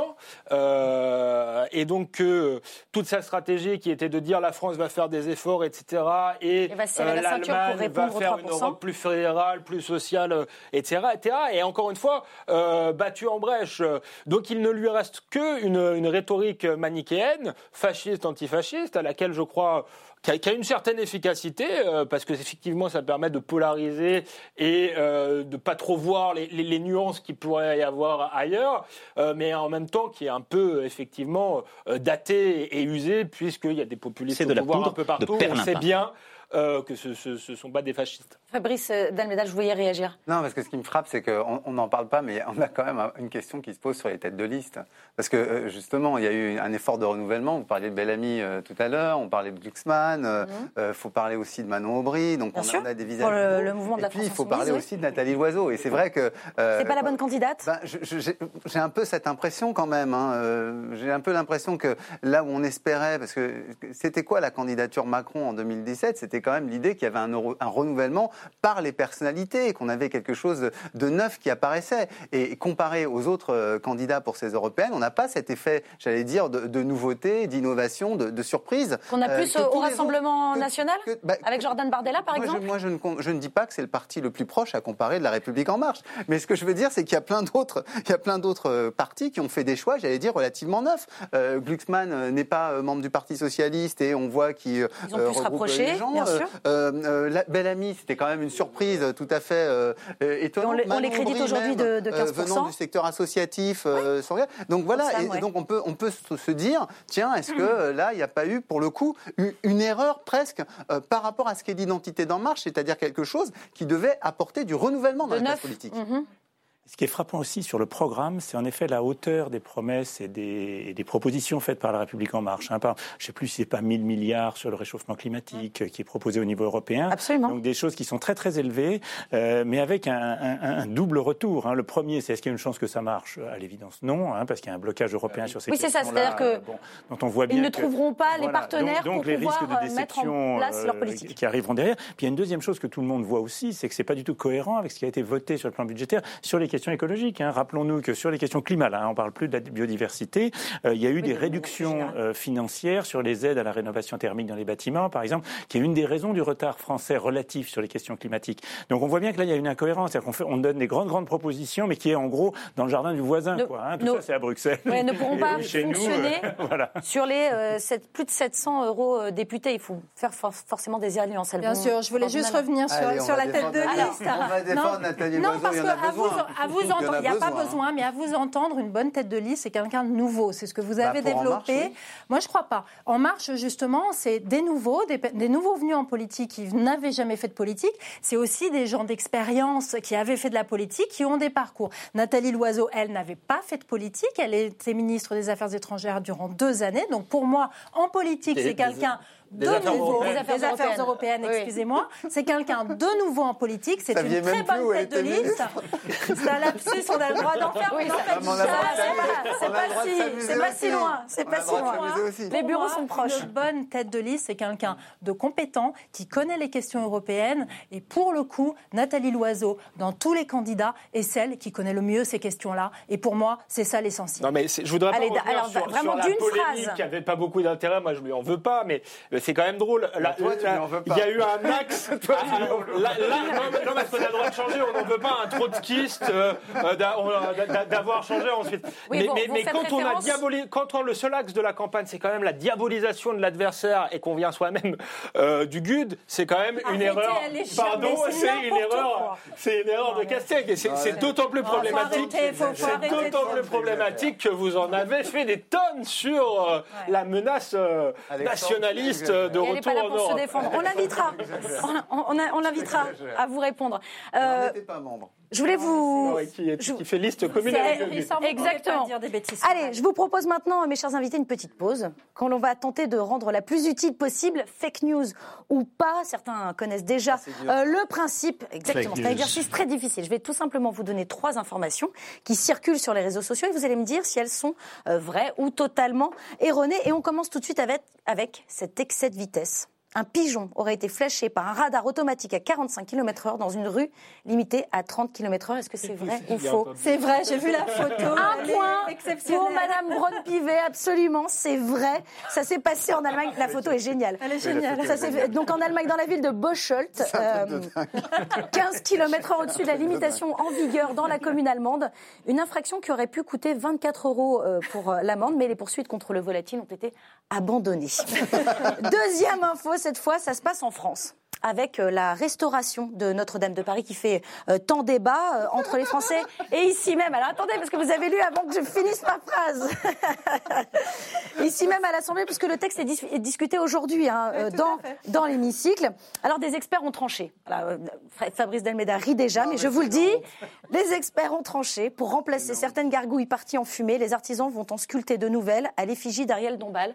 Est-ce que vous me croyez, Fabrice Delmeda J'espère que c'est faux, parce qu'elle est tellement charmante et tellement c'est pas une gargouille, en effet, c'est faux. Oh, c'est totalement faux. Un point pour Fabrice Dalmeda. C'est une excellente blague euh, du site belge Nord Presse. Et pour terminer euh, cette séquence, je vous livre cette info. Depuis le début de son mandat, Donald Trump aurait déclaré, tweeté, relayé environ 10 000 fake news, ou dans le meilleur des cas, des infos qui prêtent à confusion. Est-ce que c'est vrai ou est-ce que c'est faux? C'est C'est une question d'appréciation, ça, de ouais, mais n'empêche, c'est vrai ou faux? Eh ben, c'est vrai. Voilà, c'est ça. Deux points sur ma droite, exactement. C'est vrai, d'après euh, les journalistes du Washington Post, euh, c'est bien le résultat de leur minutieux compte après 800 jours au pouvoir. Ils ont bien comptabilisé 10 000 déclarations fausse ou trompeuse du président des États-Unis. C'est leur travail, je pense qu'ils ont dû quand même bien compter. Allez, on reste en compagnie du président des États-Unis, justement, mais cette fois promis, fini les fake news. On va parler euh, de vrais chiffres, de vrais résultats avérés, prouvés. Et le moins que l'on puisse dire, c'est qu'ils sont excellents concernant euh, l'économie. Un taux de chômage descendu à 3,6%, une productivité qui augmente. Il n'en fallait pas plus pour que Donald Trump dégaine sur Twitter, en toute humilité. Nous pouvons tous nous accorder sur le fait que l'Amérique est désormais numéro un. La planète entière nous envie et le meilleur est encore à venir. Euh, Yael Braun-Pivet, comment vous regardez ces, résultats? Conjoncture ou politique euh, menée par ses prédécesseurs ou par Trump lui-même? C'est difficile de, de, savoir euh, qui est responsable de ces bons résultats. Ce qui est sûr, c'est que ce sont d'excellents résultats, maintenant qui sont quand même euh, relativisés. relativisés, non pas sur le plan économique, parce que les résultats sont là, mais euh, ils, sont sur un modèle ah. qui n'est absolument pas le nôtre. C'est quand même un modèle euh, où il y a une société qui est euh, qui est beaucoup de précarité auprès des travailleurs. On a une société américaine qui est extrêmement endettée, que ce soit l'État ou les particuliers. On sait que les étudiants pour étudier aux États-Unis doivent quasiment s'endetter toute leur vie durante pour pouvoir euh, faire des études. Ils ont un modèle social de protection sociale euh, qui ne correspond, qui est, qui est, très fragile pour les, les plus démunis. Donc de, de, très belles réussites économiques, mais qui cachent euh, sur le plan euh, social, environnemental, euh, j'irai pas jusqu'à utiliser le mot désastre, mais en tout cas, euh, ça correspond vraiment pas à un modèle enviable pour nous. En tout cas, pas, ouais, pas un modèle. Fake news. Euh, fake news, nous répond. Alors oui, je vous vois commencer à, à réfléchir, euh, Alexandre Devecchio. justement, pour rebondir sur ce que disait Yael Braun-Pivet, ce déficit, le déficit budgétaire annuel américain atteint 779 milliards euh, de dollars. Donc c'est ça aussi le le, le, pendant de ce type oui, de modèle c'est le pendant, mais si vous me posez la question est-ce que je préfère avoir du déficit ou de l'emploi, je vous rappelle, je vous dis, je préfère avoir du, voilà, du ça. déficit. Euh, Donc c'est pas faire, grave, on il accepte peut le faire ça. parce qu'il a le, le, le, dollar et qu'il est, il est souverain euh, de manière, euh, de manière monétaire, ce que nous ne sommes, ce que nous ne sommes plus et ce qui nous oblige à, à, à faire des politiques qui effectivement conduisent à la récession économique. Donc je pense que le, le 4 hommes pose une vraie question à tous les tenants euh, du cercle de la raison qui nous explique depuis des années qu'il faut euh, faire euh, des économies budgétaires et euh, pour l'instant ça donne de, de la récession, Donc, une absence de croissance. On voit bien les résultats de la, la, zone euro qui sont extrêmement mauvais. Donc et je vous le, dites bravo, je, vous dites bravo je félicite. à, à Donald Trump. Il y a un autre élément qui est intéressant dans la politique de Donald Trump, c'est le, le protectionnisme. Il se protège de la concurrence chinoise, il relance euh, son, son industrie. Euh, pour les classes populaires, je crois que, que c'est une bonne chose. Sur le modèle social américain, sans doute il n'est-il pas idéal, mais il date pas de, de Donald Trump. Mm. C'était, déjà euh, le cas avant. avant. Good news. Euh, Christophe, good news. Euh, Christophe Aguiton, est-ce que vous aussi vous enviez l'Amérique? Non, ça dépend de quoi on parle. Sur les, les résultats économiques, ils sont en effet bons, hein, quoi qu'on pense du PIB et de ces calculs-là, mais c'est pas c'est pas le sujet. Sur le taux d'emploi, attention. Hein, moi, j'ai quand même vérifié un petit peu avant de venir à cette émission. Ouais, vous faites le, bien. le taux d'emploi global est le même qu'en France. Hein, c'est 80 d'une classe d'âge en, en, âge de travailler. Exactement. 24-60 ans. Hein, bon, euh, tout simplement parce qu'il y a des gens qui sont découragés à cause des bas salaires et de la précarité. Il y a aussi le drame de tous les opioïdes et des médicaments qui rendent malade toute une partie de la population. Absolument. Sans parler du, du diabète et d'autres choses qui sont liées à un mode de, de développement qui est insoutenable, ça c'est vrai. C'est un succès qui est donc relatif. Voilà. Aussi dans les problèmes, euh, il y a le pétrole. Hein, C'est-à-dire que c'est aujourd'hui le, le, les États-Unis qui sont euh, redevenus un des premiers pétroliers du monde et qui n'ont jamais extrait autant. Donc c'est bon pour le PIB, mais c'est pas très bon pour la planète, hein, si on mmh. le, le, prend là d'un point de vue écologique. Et puis, alors là par contre, je, je suis d'accord avec vous, il y a quelque chose qui est intéressant, c'est le fait de faire filer le, le déficit jusqu'à près de 4% du PIB. Ouais. Ça montre que l'Europe... Qui atteindra peut-être 5% Voilà, voilà. Que l'Europe pourrait faire différemment. Hein. C'est sûr que la France est coincée par les accords qu'elle a signés, donc ça veut dire que, un, on pourrait désobéir, et surtout l'Europe pourrait en finir avec ces carcans euh, budgétaires qui nous coûtent cher. Hein. Et certes, ils ont le dollar, mais on a l'euro. Donc là-dessus, on voit que c'est une des raisons de la réussite économique et qu'on s'en prive par des politiques d'austérité. On pourrait s'inspirer à voilà. certains Sur égards de certaines choses. Il y a quelque chose qui, en tout cas, fait réfléchir. Elle vous inspire aussi la politique de Trump? Bah, ce qui est assez frappant, c'est que c'est un mélange de politique d'hier et de demain. Alors, la politique d'hier, c'est-à-dire qu'il y a quand même ce côté libéralisme sauvage euh, qu que, que, Trump encourage et, et qu'il fait revenir, euh, c'est toute la suppression de l'Obamacare. Donc ça, c'est un aspect qui est assez, euh, assez j'allais dire, politique d'hier. La politique de demain, en revanche, ce qui est très frappant, c'est qu'on est dans un monde qui, en gros, depuis la crise de 2007, voit baisser le commerce international et monter les droits de douane. C'est le, le trend. Et donc lui, il est en plein là-dedans, et je dirais même qu'il est un des stimulateurs de, cette politique. Alors, elle a plusieurs effets. D'abord, elle permet effectivement, en termes protectionnistes, de protéger euh, certains secteurs euh, qui peuvent lui paraître euh, stratégiques, mais à terme, elle risque de nous plonger dans des logiques qui sont les logiques qu'on avait justement dans le très ancien monde du 19e siècle, où en fait, on va rentrer dans des guerres tarifaires. Et c'est ce qui est un peu en train de se passer avec, avec la Chine. On est dans un round de négociations assez brutal entre Trump et les Chinois, alors qu'on peut remarquer qu'en gros, depuis plus de trois ans déjà, euh, le déficit budgétaire américain par rapport, enfin le déficit commercial américain par rapport à la Chine est en train de baisser. Pourquoi? Parce que la Chine est en train de se refroidir. Pourquoi est-ce qu'elle se refroidit? Parce qu'il y a moins de commerce international. Donc ça risque de nous amener à avoir deux superpuissances en crise à un moment donné, avec un déficit d'échange entre elles, qui vont se retrouver à clasher pour euh, du marché. Et, donc, c'est vraiment le vieil impérialisme euh, dont on parlait euh, au 19e siècle qui pourrait revenir. Donc, moi, c'est ça qui me. Vous voulez, ça qui vous voulez faire comment face aux Chinois? C'est vrai qu'il y a une, une politique qui, qui, comporte des risques, mais la politique, c'est aussi du rapport de force. Je crois qu'on voit bien qu'on n'est pas dans le monde qu'on avait rêvé après la chute du mur de Berlin, où l'économie ouverte ferait qu'il y ait une prospérité générale, où tout le monde respecterait les, règles du jeu. On voit bien que tout le monde ne respecte pas les, les règles du du jeu. Et euh, le rôle des politiques, c'est d'apporter de la régulation, y compris par les rapports de force. Bah Deuxièmement, j'ai quand même une pensée. À quel, à quel moment on arrête la conflictualité? C'est ça. C'est tout le débat. C'est tout le débat qui s'ouvre. en guerre entre, entre, la Chine et les États-Unis. C'est une guerre euh, euh, commerciale. ensuite, une pensée quand même pour tous ceux qui nous expliquaient que Donald Trump, d'une part, n'allait pas gagner la primaire, ensuite n'allait pas être élu, ensuite on allait faire un impeachment, ensuite ce serait le chaos absolu deux mois après son élection on voit d'une que les résultats économiques sont bons et deux, euh, les codes de popularité euh, sont meilleurs que celles d'Obama et de Reagan quand même au même moment de son mandat. Donc je pense que les, commentateurs pourraient faire à un moment donné leur autocritique aussi. 56% des Américains je, approuvent. Je ne disais pas toi. pour le coup, c'est pas, toi que je, pas toi que je visais. Hein.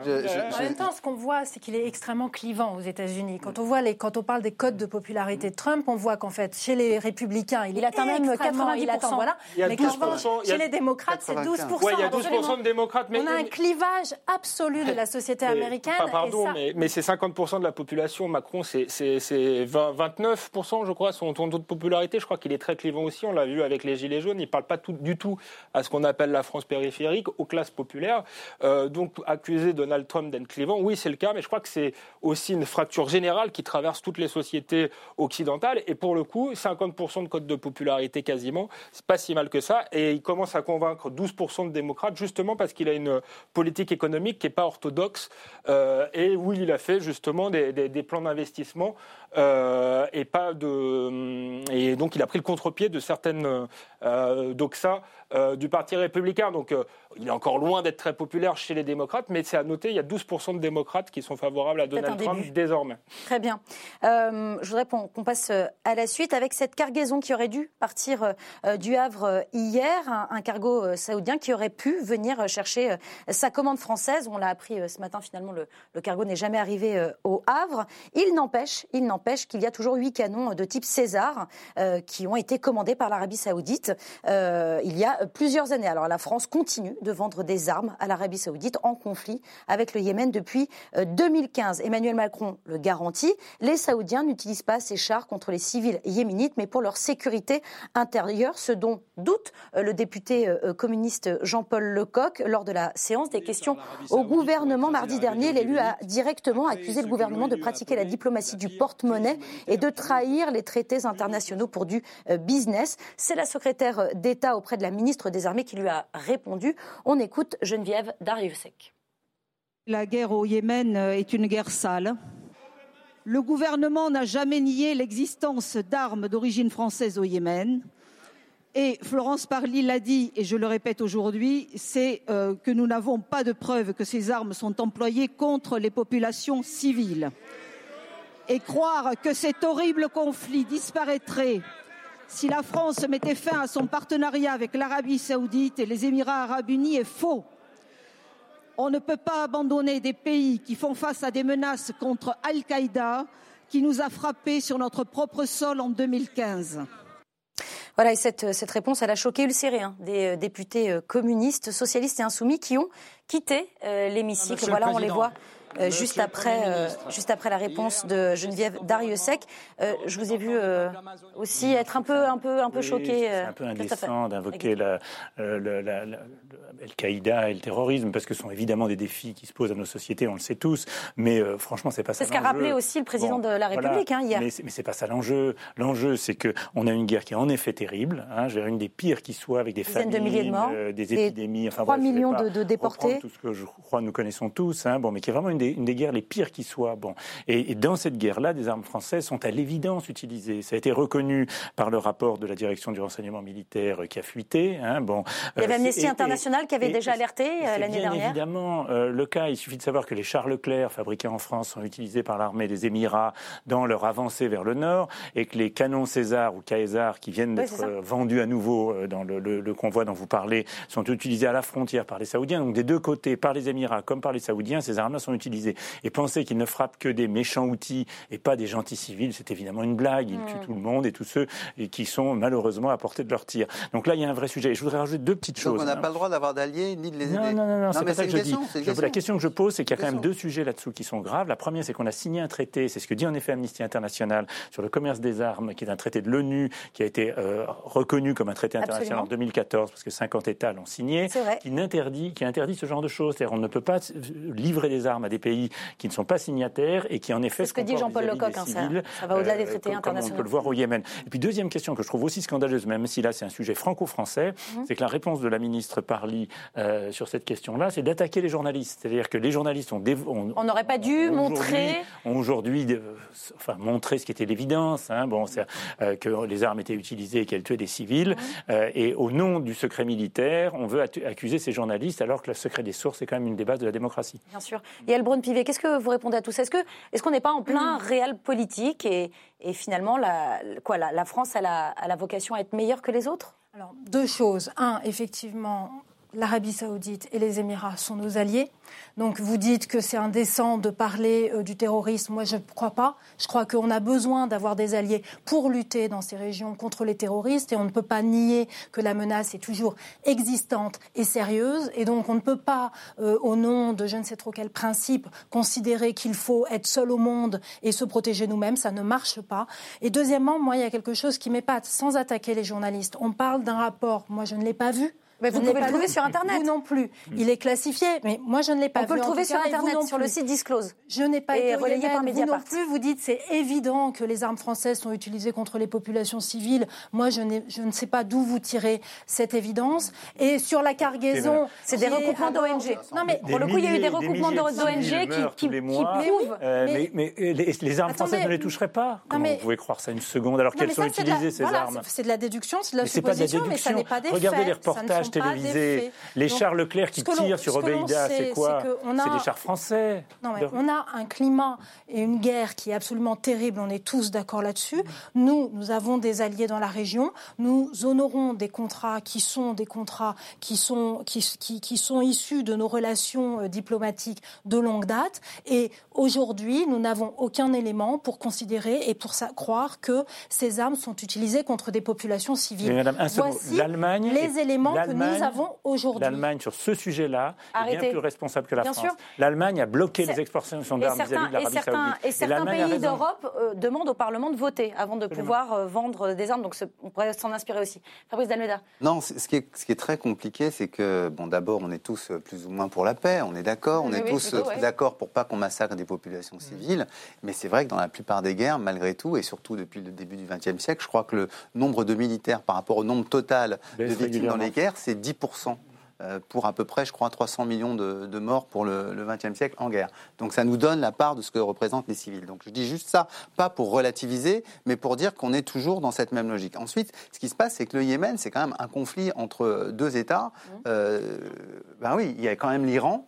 euh, et il y a quand même l'Arabie Saoudite et les Émirats, Voilà. Donc, qui, qui sont, on, a- on peut dire, les parrains euh, de forces locales, euh, et, ça pose un, certain nombre de, problèmes et de choix. D'autant plus qu'on est aujourd'hui dans, un- dans une offensive, j'allais dire, de charme de l'Iran vis-à-vis de, l'Europe. Pourquoi? Bah, Parce que les États-Unis euh, sont sortis de l'accord nucléaire, leur mettent une pression maximale. Donc, dans ce contexte-là, on voit effectivement qu'on a un débat qui s'enclenche en France sur notre éventuelle contribution à la guerre au Yémen du côté des Saoudiens.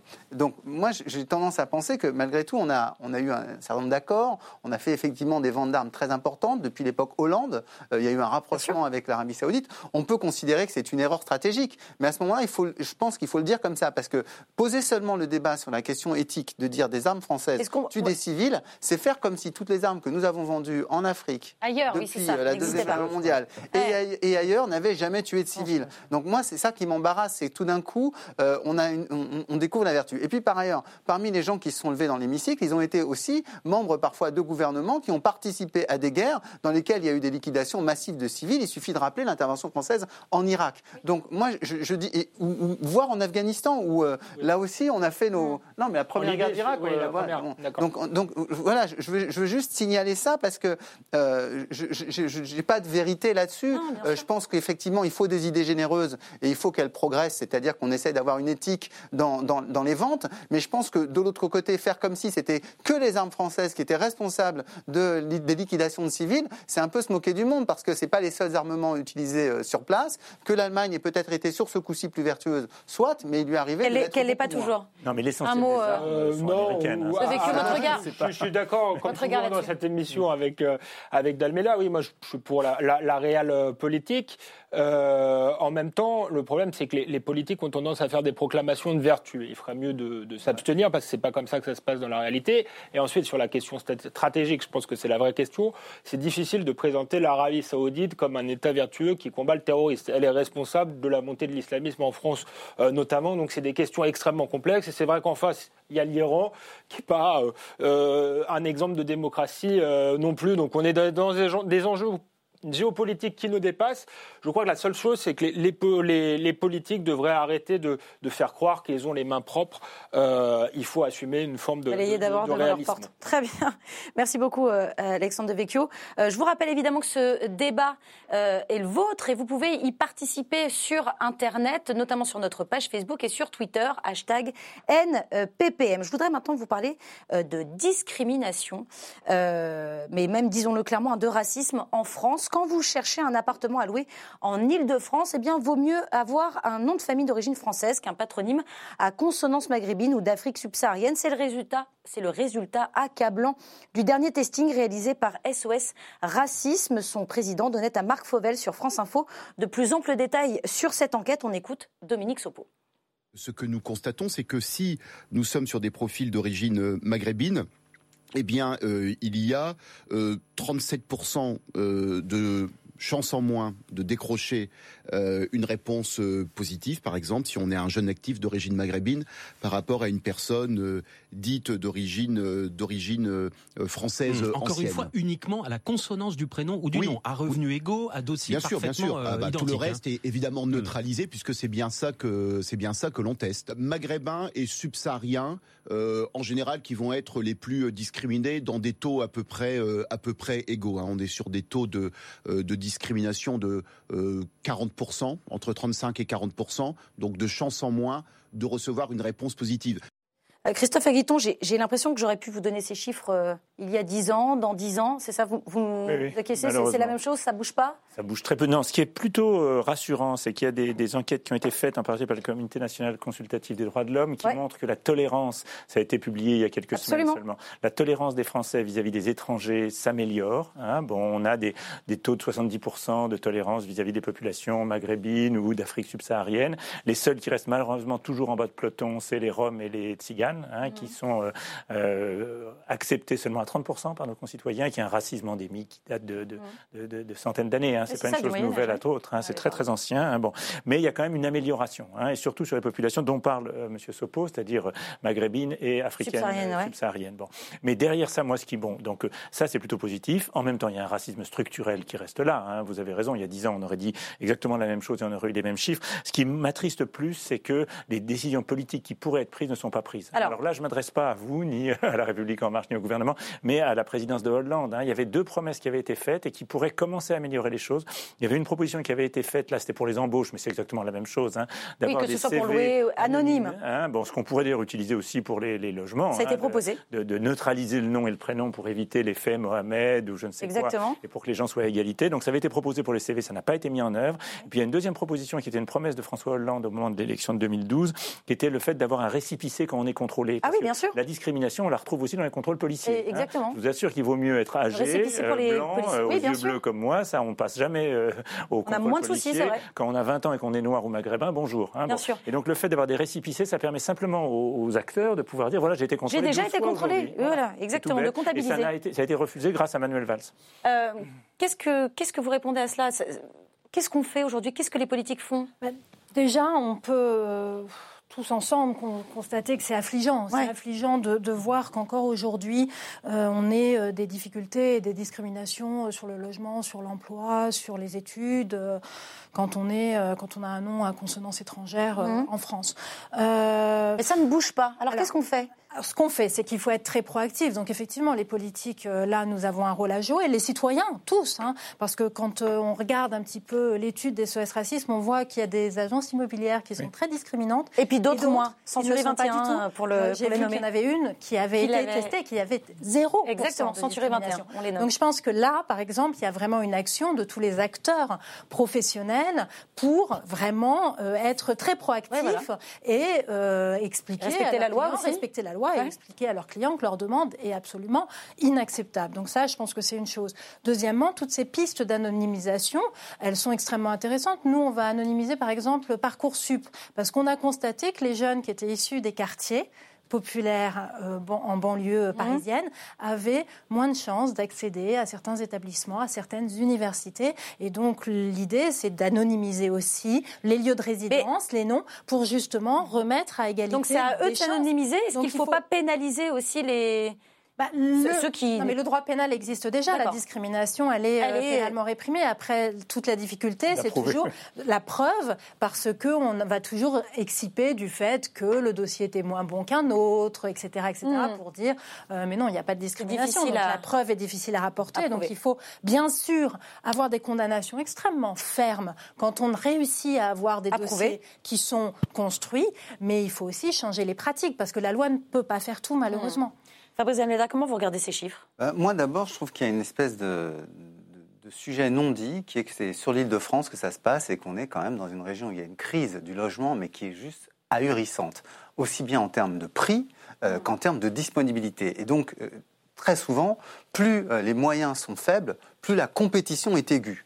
Et je, sais, je pense qu'un certain nombre de nos téléspectateurs ont dû vivre ça. Euh, ce qu'on doit fournir aujourd'hui pour une location dans une agence immobilière, mais ça tourne à un truc de dingue. C'est-à-dire qu'un vieux monsieur comme moi, qui a plus de 55 ans, se retrouve obligé d'aller demander parfois des cautions parentales. Bien sûr. Ce qui est à mourir Bah, de rire sûr. avec des Bah oui, parents oui. retraités qui gagnent rien. je- je vous confirme, des ça trucs, toujours. des trucs Ouais. de dingue. Euh, donc vraiment, dans ce contexte-là, euh, ajouter le testing montre aussi cette réalité du racisme. Mais moi, j'ai envie de dire, si on élargissait quand même à la fois l'accession à la propriété, donc si on, si on facilitait bêtement la construction, si on facilitait, y compris dans des villes comme Paris qui sont hyper drastiques en termes de construction immobilière, si on pouvait avoir un petit peu, j'allais dire, un peu plus de construction, un peu plus d'immobilier disponible, je pense que les tensions seraient quand même moins fortes et que ça permettrait un peu plus largement d'accéder à un logement. Et moi, c'est ça qui me, Quelles- que me soient les. C'est que je discriminations, trouve euh, qu'aujourd'hui, il faut quand même le dire, tout le monde est là, on est écologiste, etc., etc.